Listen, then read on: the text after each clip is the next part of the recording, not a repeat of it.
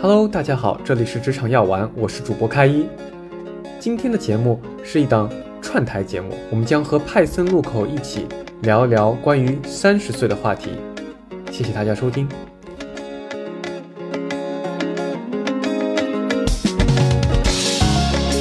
那你觉得三十了，就自己有什么变化吗？就身体变差了，晚上看到很亮的东西容易流眼泪，伸懒腰的时候容易拉伤背。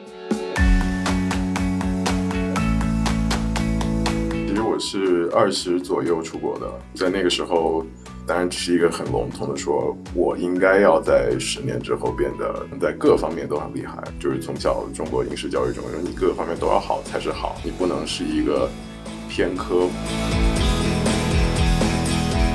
我也观察到，好像现在很多人选择工作会偏向，呃，国企事业单位。其实它给你带来的是稳定感，然后稳定感似乎帮你解决了一些焦虑。但我自己觉得，就是说，如果你有能力在任何一个地方定居，你有方法说我去换到别的行业，比方说，这个才是更加的稳定。亲密关系更像是人跟自己的关系的投射，嗯，所以很难说我事业好糟糕，我找不到自己的方向，是不是我找一个伴侣就可以一劳永逸的解决我人生的所有的问题？我觉得那是不可能的。现代文化把三十而立的解解读解读错了。他当时指的那个三十而立，是你要建立自己做人做事的原则和自己的价值观，就是要立道，而不是说你要有一个房。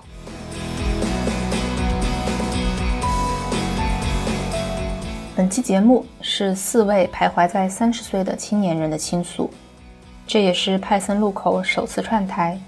我们将与职场药丸播客同步上线这期内容，欢迎收听。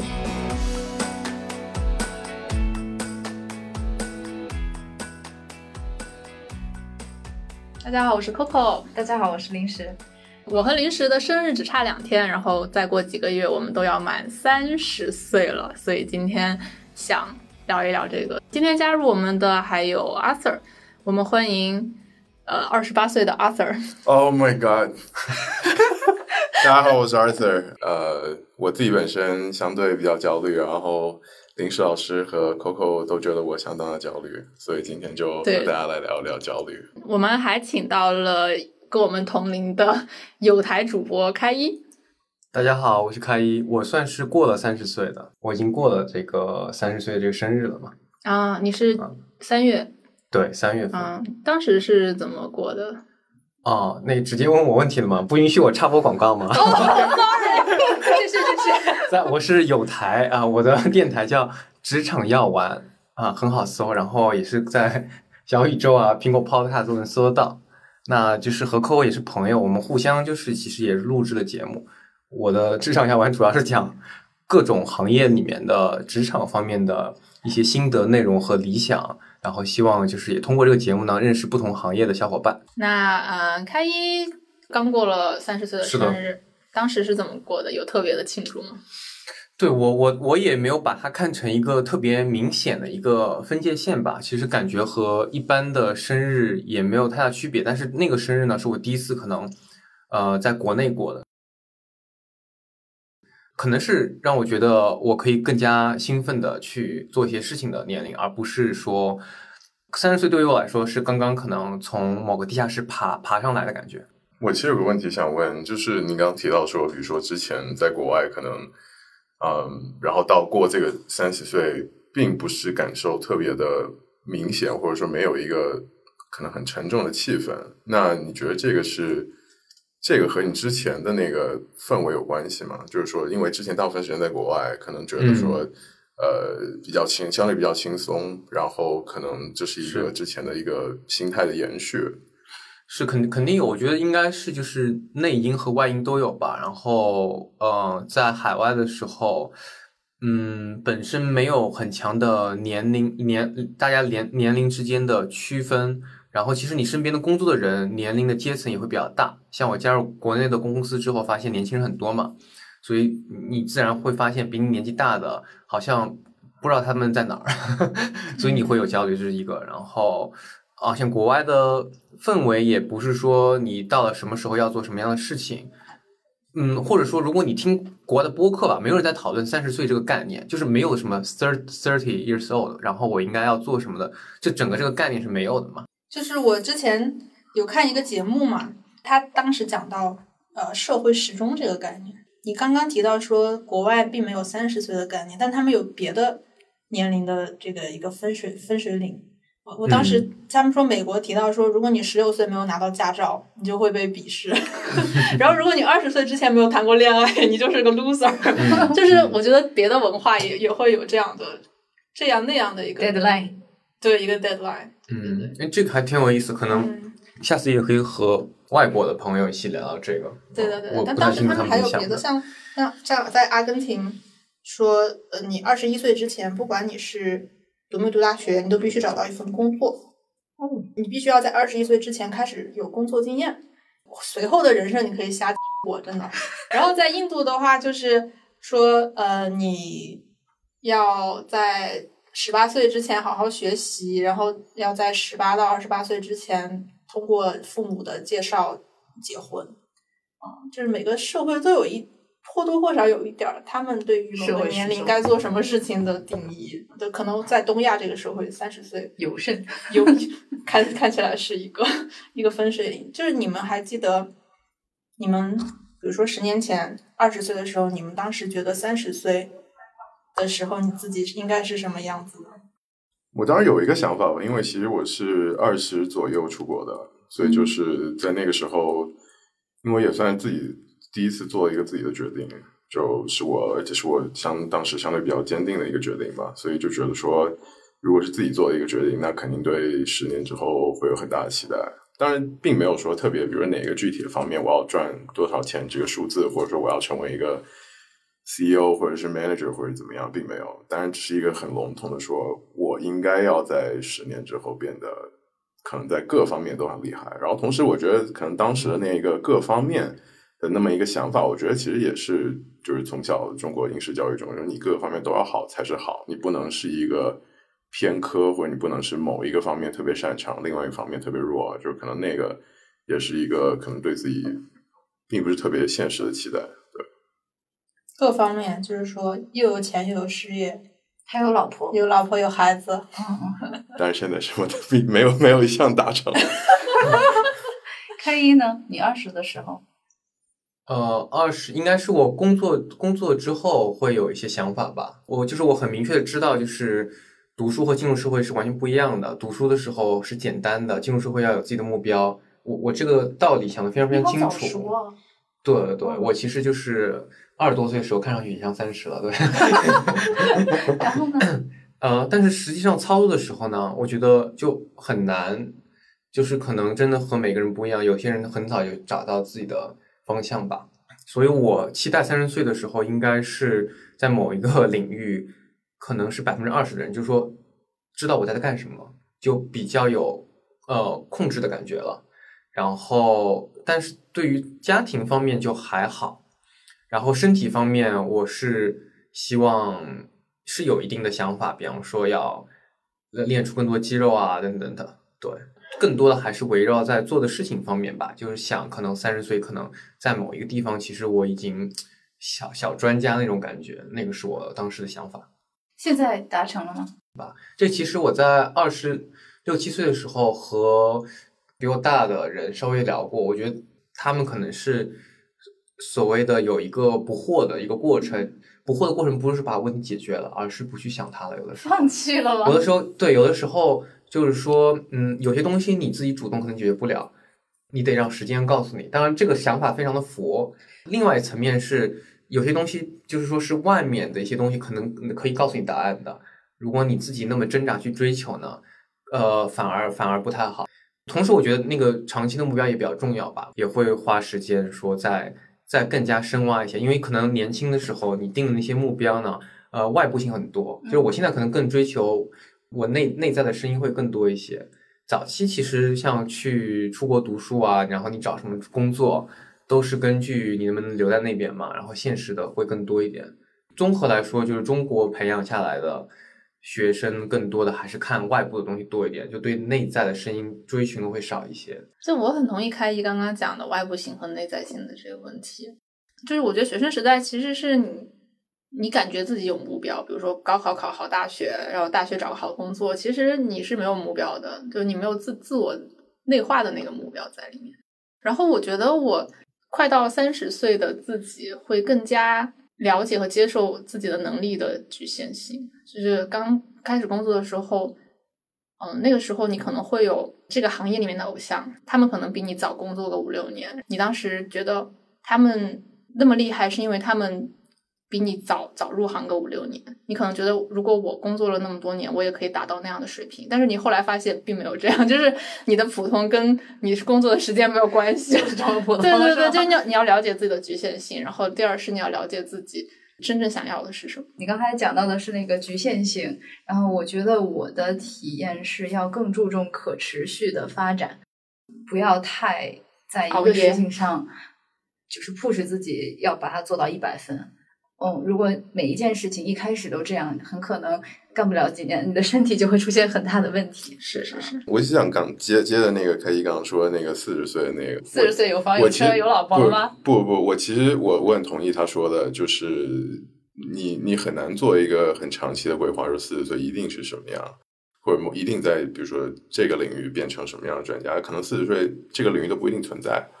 所以我觉得，其实他刚说的说，呃，短期，比如说明天、这周或者下个月，我特别同意，因为我自己回过头来看，说绝对没有办法想象到，比如去年这个时候我都想象不到，今年这个时候我会坐在这里和大家录音，就这个你是，而且我觉得这个是被反复验证或者经历过的。你不想这么长，你才二十八，你有想过三十的自己吗？近一点。呃，这个倒是相对可能容易想象一些吧，比较现实来说。呃，疫情我觉得其实再过一两年不会完全的过去，比较期待去去去想旅行吧，就也非常久没有旅行了，然后可能会希望说，呃，有一个或者两个、三个，呃，大家比较聊得来的朋友，就去一个可能相对人比较少的地方去去待一段时间，对。听起来你很佛系啊，但是阿 Sir 你你很焦虑好不好？告诉我你这个人设不成这个人设不成不 要聊一下这个大家焦虑的维度好了。奥 Sir 先说嘛，大家都说他焦虑之王，焦虑之王，把整个氛围带起来吧，卷起来吧。我觉得可能。两个方面吧，一个是可能就是自我发展上的一个焦虑，就可能我觉得说自己的进步不够快，然后并没有取得一些可能我对自己的一些期待，然后同时再加上说所谓的三十而立，那这个方面一定是会有焦虑的。但其实我想更强调另外一个方面，就是说，就包括我最早就是刚才问那个凯伊的那个问题，就是不是氛围？就其实我倒觉得说，我在国外的时候，我也不觉得有这么一个氛围。你先工作，他最多问你你是什么种种族，他不问你年龄，没有人会让你贴一个相片在上面。就是你进去之后，别人也不会问你今年你九几了，你你你多你多大了，没有人会问这个问题。然后包括其实，在外面的华人也好，大家的比如说互动的过程当中，其实也很少去聊这个方面，因为每个人其实就比国内更加原子化，更加的个人化。但我觉得反而是回来之后，你可以继继续带着那个心态说，原来我周围那群人都不 care，那我也不 care。但问题是，你真的把你自己置身在国内这个状况里面，是十个人里面九个人都 care 的。你需要 update 你的朋友圈了。对，我觉得我周围的人也很少有 care 的，而且我觉得女生的压力是更大的。嗯，我还没有那个换工作，但是我有一些同龄的想换工作的女生。别人就是不要你，嗯，因为特别是结了婚的，嗯，已婚未育是最难的，对对对对对。我觉得这个是另外一个可能焦虑的来源，这个是外在的，而且是制度上的。你的焦虑是内在的吗？一部分的焦虑是内在的，就是自己对自己的一个期待，因为我觉得那个期待很多时候可能是因为，比如自己成长的环境内化的一些价值观。所谓三十而立，我觉得很多时候是内在的，但是这个这个维度，我觉得是外在的，就是你自己可以不 care，但制度不让你进了。不让你上了，那其实你自己 care 不 care 跟你没有关系了，就是他根本不让你上，就因为你的年龄或者因为你的性别。那这种是不是在互联网公司更多一些？我也观察到，好像现在很多人选择工作会偏向呃国企事业单位，其实它给你带来的是稳定感，然后稳定感似乎帮你解决了一些焦虑。互联网的一个问题就是，可能是同时你也是有一些选择，然后你有比较，然后有些人跑的真的很快，嗯，就比方说呃九零后或者九零九一的，他可以真的就他的做的这个 scope 非常大。因为我们学生时代一直是一个向上的过程，就是你读完一年级肯定要跳二年级，然后你读完小学就是中学，就是你一直在往上走。嗯，但是当你进入社会以后，其实你的人生并不是在往上走，就是这个可能会给人带来很大的落差。落差，嗯嗯，但是我觉得要学会接受这个落差，真的是这样子的。那那那我想这个换话题到，比方说除了事业，就是感情、家庭这一方面，我觉得也是很大的。我在考虑，如果就是事业上面有些焦虑的话，如果能不能会被感情或者家庭所弥弥补呢？如果你在工作上没有办法很好的嗯。找到自己的意义，你就可能会感觉，呃，每天都在虚度，然后就会有一些负面的情绪，而这个时候最可能成为你发泄对象的就是你的伴侣，嗯。就会影响到你的亲密关系。那反过来说，就是说，如果有一个很好的亲密关系，它可能会支撑着你，比如说在遇到一嗯些嗯。事业上的障碍的时候，可能说觉得可以有一些扶持的力量吧。我刚刚想到，就如果说亲密关系和三十岁的话，就嗯，我觉得我最焦虑，对对于亲密关系最焦虑的时段已经过去了。就是我觉得我最焦虑的就是二十二十五到二十八岁，嗯，不知道为什么。然后后来的时光，就觉得可能因为来都来了，就是已经到这个年纪了，然后嗯 就没有什么可改变的，我反而更加平静。就是我们比如说在二十五到二十八，可能在焦虑这个亲密关系，它只是一个现象，但是这个现象背后的原因，可能是我们自己对自己的人生还没有很清楚的定位是的或者是的是认识。的嗯就是当我们就是刚才前面开一提到的内在的这个东西，是的，是的，我们。越来探索的越来越清楚的时候，可能这个呈现出来的亲密关系那个东西也没有那么那么，就是说你非要怎么样才说明你是一个是的，是的，我那个时候就觉得我要我要有男朋友，我的人生才会改变。所以我觉得就是呃，亲密关系更像是人跟自己的关系的投射，嗯所以很难说，呃，我事业好糟糕，我找不到自己的方向，是不是我找一个伴侣就可以一劳永逸的解决我人生的所有的问题？我觉得那是不可能的。嗯真的是，男孩子会比女孩子在事业或者财富上面的焦虑会更深吗？统计上来说是有很有可能的。我觉得 Personally，我我也不知道女女生是具体怎么想的。那这样吧，比一比你在事业、亲密关系，分配的精力吗？就是或者说你更看重在意哪一嗯哦哦，我我觉得我是我应该是一个更看重情感和亲密关系的，但是我认为事业是是一个很重要途径。就事业好的落脚点应该是落落到你身边的人身上。所以事业是你的工具，不是你的目的，情感才是你的目的。嗯，应该是这样吧。嗯，我觉得我还是把自己当成目的，嗯，把自己作为方法。就是我还是比较在意自己的发展，但是这个发展里面也包含了我周围的人怎么样给我支撑，以及我怎么样给他们支撑。就我觉得我还是比较在意我是不是一个完整的人，就是我觉得我我是一个完整的人，我才会有一个更好的情感的关系。你怎么去定义那个完整？就是慢慢的把外部性转化到内在性。那你觉得三十了，就自己有什么变化吗？就身体变差了。晚上看到很亮的东西容易流眼泪，伸懒腰的时候容易拉伤背，然后 就是很多硬件开始慢慢的不灵光了。然后会觉得说，所以我刚才提到要可持续发展，就是你的硬件先弄好，要更注重养生。完了，那工作辛苦的人有这种感受吗？呃，我工作辛苦也是近近几个月回国之后的事情，然后我会觉得身体上没有什么，但我觉得更多的变化是研研究生毕业或者二十五岁之后，嗯，会发现自己的好奇心往下降了很多，哦，然后对于事情的专注度也下降。我挺同意的，我也差不多二十五左右，我会觉得，因为开始工作嘛，我知道这个坎其实不是年龄，是工作的问题啊，工作的问题。嗯。但是刚开始工作，你突然有了自己的收入，你可以安排自自己的时间，然后你就想玩儿，想玩儿，嗯，然后就把自己玩儿的身体都玩坏。我没有，什么鬼？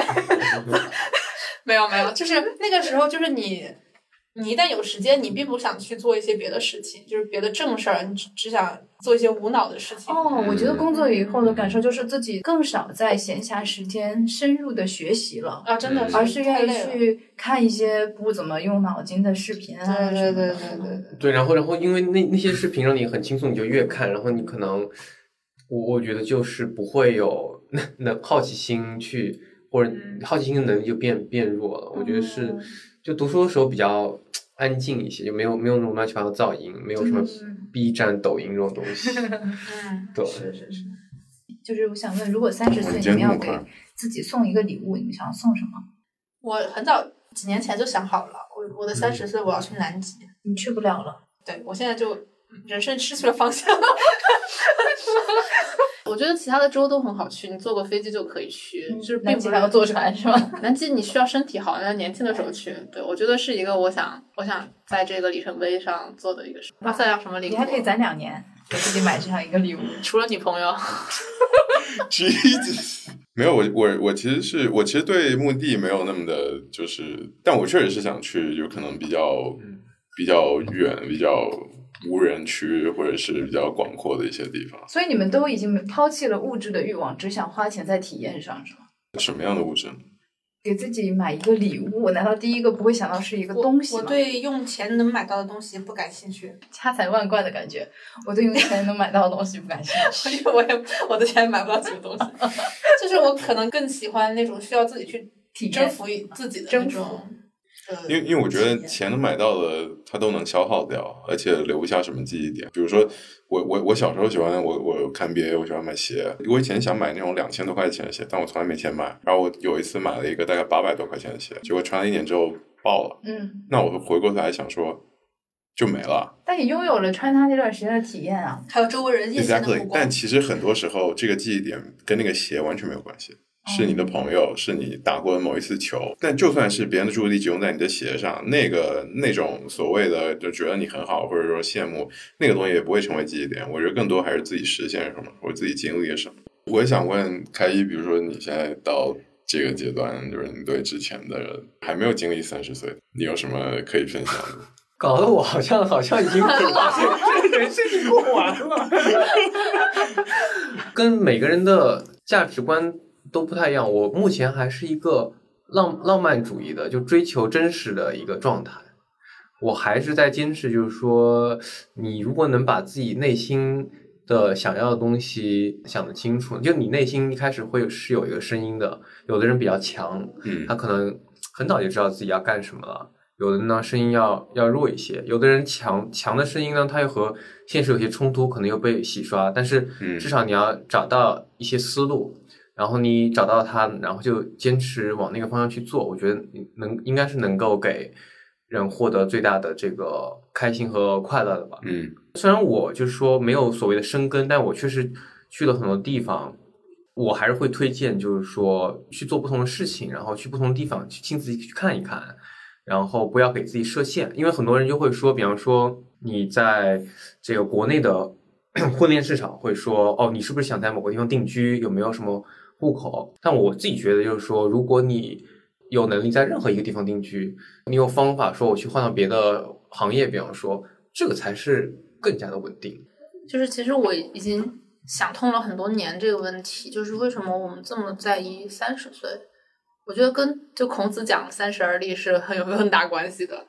三十而立，你你刚才说的三十而立，你对它的具体的所指是什么呀？其实我说的三十而立和大家说的三十而立是一样的，你只是一个就是社会给你一个标签，它也不是一个终点，或者也不是一个很迟了，或者是你已经没有希望的东西。你并不是才刚开始，但同时你还有机会。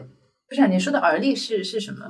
就是那个具体的所谓的立，我觉得和大家说的是一样的。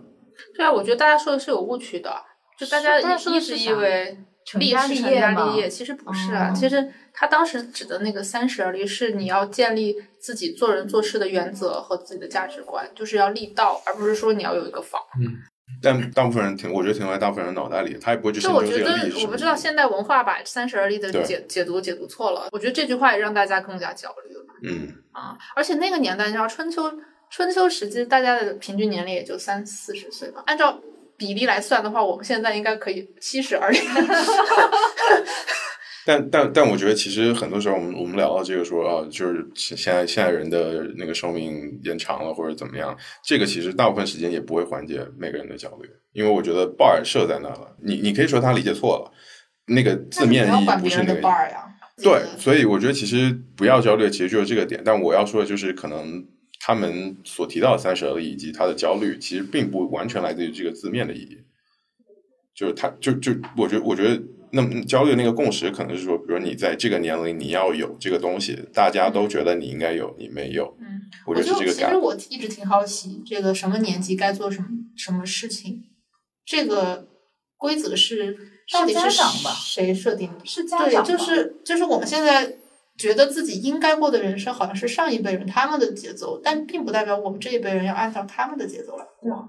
也会参照同龄人吧，就是周围人嘛。对，我觉得微信的微信的诞生也是增加了非常多的。我把朋友圈关了，强烈推荐把朋友圈关了。关了朋友圈非常快乐。三十岁这些问题其实并不应该怪罪到三十岁这个事情上，反而是其他的一些社会的现象导致的。我们有的各种各样的焦虑，而不是一个具体的年龄。我觉得，如果你要去跟周围的人比较的话，你的焦虑是永无止境的。嗯，我也觉得永无止境。嗯嗯嗯，就是要找到自己内在的那个声音，找到自己的节奏。有有技巧或者方法吗？有啊，有有一些那个有一些方法的嘛，就我刚刚星星盘大师，然后也有一些有一些很好的书书籍，就是我最近有看。硅谷一个很还挺有名的一个博主，他的博客名叫做做呃 Wait and Why，他是写长文的，深度长文的。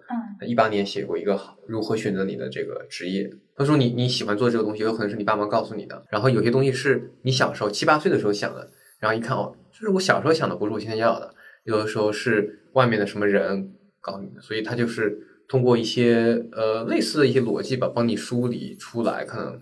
你最关心的那个几个点嘛，其实特别是偏成绩优秀的人会，像我身边那些成绩比较好的，读 PhD 的，可能到后面就可能觉得哈，这好像其实不是我要去做的，不是我要研究方向的。